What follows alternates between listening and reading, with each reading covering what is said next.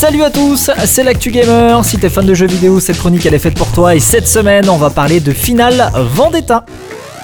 On souhaite également rendre hommage à l'un des genres les plus populaires du jeu vidéo dans les années 80 et 90 avec Final Vendetta, réalisé tout en pixel art. Le titre met en scène trois personnages bien distincts ayant chacun sa propre palette de mouvements. On a pour commencer Duke Sancho avec un haut jaune et sa veste rouge. Il aligne les mandales comme il exécute les Dragon Punch avec aisance. Claire Spark, de son côté, qui semble être un gros copier-coller de Blaze, semble être très agile avec ses kicks. Tandis que Myler T. Williams fera parler ses biscottos à base de chop et de suplex. Final Vendetta sera jouable aussi bien en solo euh, qu'à deux en coopération avec 6 zones à nettoyer pour venir à bout de l'histoire. D'autres modes de jeu sont prévus comme les classiques arcade, versus survie et boost rush pour ceux qui aiment se farcir euh, tous les boss les uns après les autres.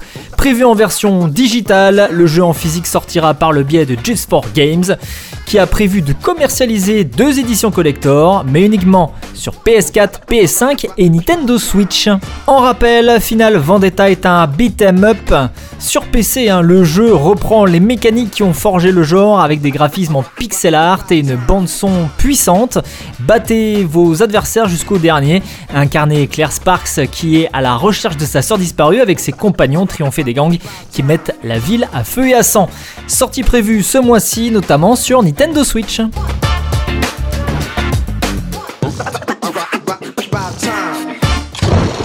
Et pour terminer cette Actu Gamer, on parlera de The House of Dead, le remake du jeu culte de Sega, qui se trouve d'ailleurs une date de sortie euh, pour Nintendo Switch.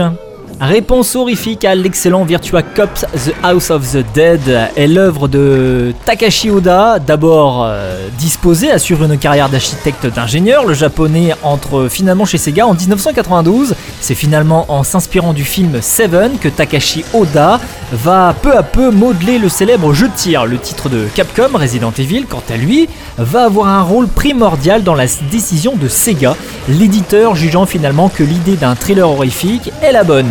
D'autres influences comme X-Files et Star Trek vont être utilisées par les développeurs ayant pour un nom de code The Horror Show, Zombie ou encore The Dead Lie Dead. House of the Dead va devenir un classique de l'arcade et surtout de la Saturn. Le remake est maintenant attendu le 31 mai prochain sur Nintendo Switch et devrait comporter de multiples nouveautés comme un gap visuel, des fins multiples, un mode photo, des armes à débloquer et même un mode de jeu inédit.